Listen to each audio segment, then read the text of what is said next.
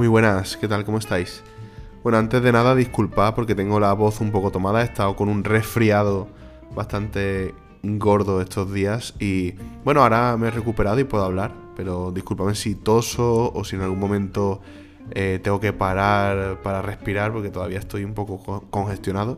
Ya lo podéis notar en mi voz. Pero bueno, hoy vengo a daros un podcast bastante interesante hablando sobre un tema que nadie, nadie, nadie os ha mencionado antes. Disfruta de tu momento, porque momento solamente tienes uno y puede ser que no se vuelva a dar próximamente. Así que muchas gracias por escuchar este podcast y vamos allá.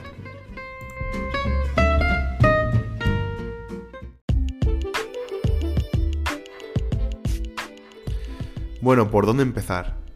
Disfruta el momento, es una de las cosas que decían de, antiguamente incluso los romanos, ¿no? Carpe diem, esas maravillosas palabras que no todo el mundo ha interpretado de una forma diferente, ¿no? Pensábamos que carpe diem era darse a la vida fácil, eh, que carpe diem era tener mucha abundancia en sexo y cosas superficiales, Carpe Diem eh, yo creo que tiene un, trasfondo mucho más espiritual y es lo que vamos a descubrir hoy, ¿no? El hecho es que muchas veces nos lamentamos de lo que no tenemos, ¿no? Cuando, por ejemplo, no tenemos muchos amigos o acabamos de romper con nuestra pareja o llevamos mucho tiempo solteros o llevamos mucho tiempo en pareja, eh, repudiamos, digamos, nuestra nueva situación y tendemos a, a, bueno, a ver solamente la parte negativa de, ello, ¿no?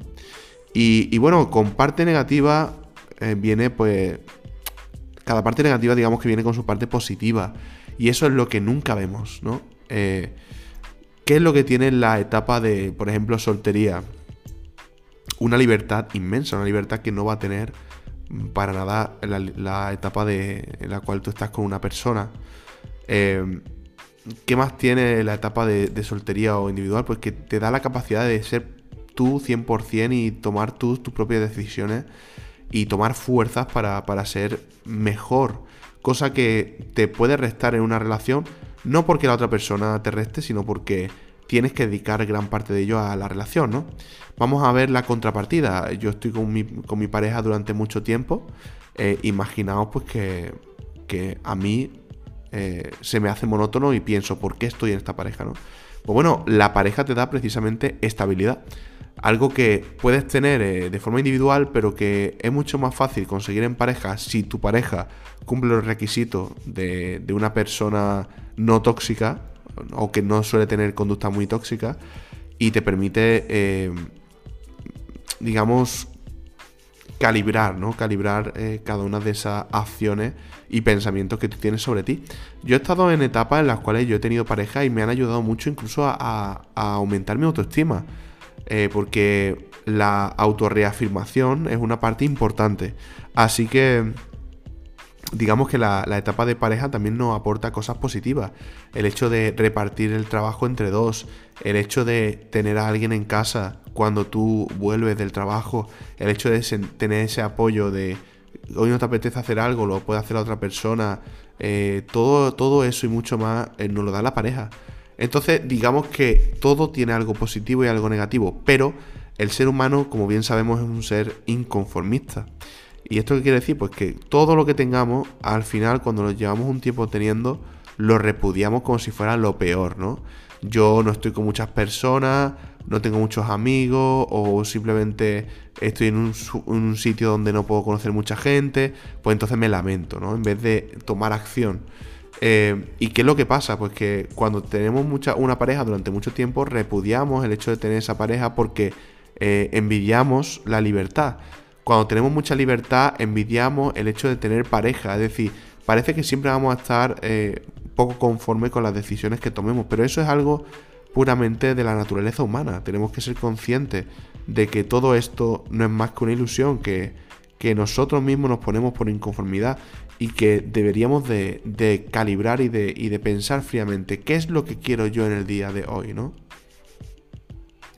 Yo quiero una persona estable, yo quiero a una persona que, que cuide de mí, eh, quiero compartir tareas, quiero tener una responsabilidad, porque al final cuando tú tienes una pareja, pues tú tienes una responsabilidad. O prefiero, por otro lado, centrarme en mí, mejorarme a mí y luego ya ver qué ocurre, ¿no? Realmente el punto ideal es el cual tú decides estar solo. No lo deciden todos, tú decides estar solo, pero no siempre. Son eres tú quien decide estar solo. Hay personas que están solas pues porque no se cuidan lo suficiente, pero te, no te recomiendo, te, te aconsejo y te, y te voy a señalar una cosa muy, muy concreta.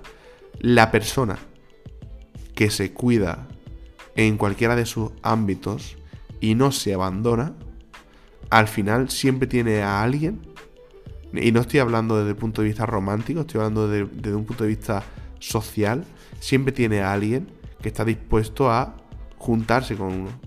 El problema aquí es qué estoy aportando yo, positividad o negatividad, ¿no? Soy de esas personas que cuando salgo con los demás hablo de forma negativa y al final eso pienso que es una forma de aceptación, pero eh, los demás lo toman como un gasto, un desgaste de energía que yo tengo sobre los demás, ahí no te van a volver a llamar, ¿no? Pero si tú eres una persona que da experiencia positiva a los demás, la gente va a querer estar contigo, ¿no? Entonces, no os preocupéis porque el estar solo eh, tendría que ser una opción voluntaria. Y cuando es una opción voluntaria, ¿qué es lo que tengo yo que tener en cuenta? Pues que yo quiero estar solo porque yo quiero mejorar aspectos de mi vida. Para cuando yo esté con alguien o esté en un entorno de amistad o cualquier otro entorno, poder dar lo máximo, lo máximo de mí mismo, porque al final eso es lo que se va a quedar, se van a quedar las personas, ¿no? Recordad este, este dicho, bueno, dicho, este pequeño refrán, por decirlo de alguna forma, eh, o esta frase hecha, que es precisamente que, que, la necesidad espanta, mientras que la abundancia atrae, ¿no? Los ricos se hacen más ricos, los pobres se hacen más pobres, porque los ricos están en una mentalidad de abundancia y los pobres en una mentalidad de escasez. Eh, es, muy, es muy complicado que haya una persona pobre que tenga una mentalidad de abundancia y una persona rica que tenga una mentalidad de escasez. De hecho, las personas ricas que tienen mentalidad de escasez pronto pierden su fortuna. ¿Por qué? Porque pierden la energía que les hizo estar donde están. Y eso pasa también a otros niveles. A niveles sociales, por ejemplo. Si tú buscas tener amigos, buscas estar rodeado de gente, no vas a conseguir absolutamente nada porque estás enmarcándolo todo desde un marco de necesidad. Sin embargo, si tú lo que haces es eh, ofrecer lo que tienes a los demás sin querer nada a cambio, teniendo unos estándares obviamente, pero sin querer a priori nada a cambio, tú eres una persona en la cual todo el mundo va a querer, o la mayoría de personas con las que te juntas, van a querer echarse una cerveza, van a querer estar contigo, van a querer tener en su vida. Así que planteate que si estás solo y eh, tenemos que plantearnos si es algo voluntario o no. Y si no es voluntario, ¿qué es lo que tengo que hacer para tener control sobre esta situación y que mi soledad sea voluntaria?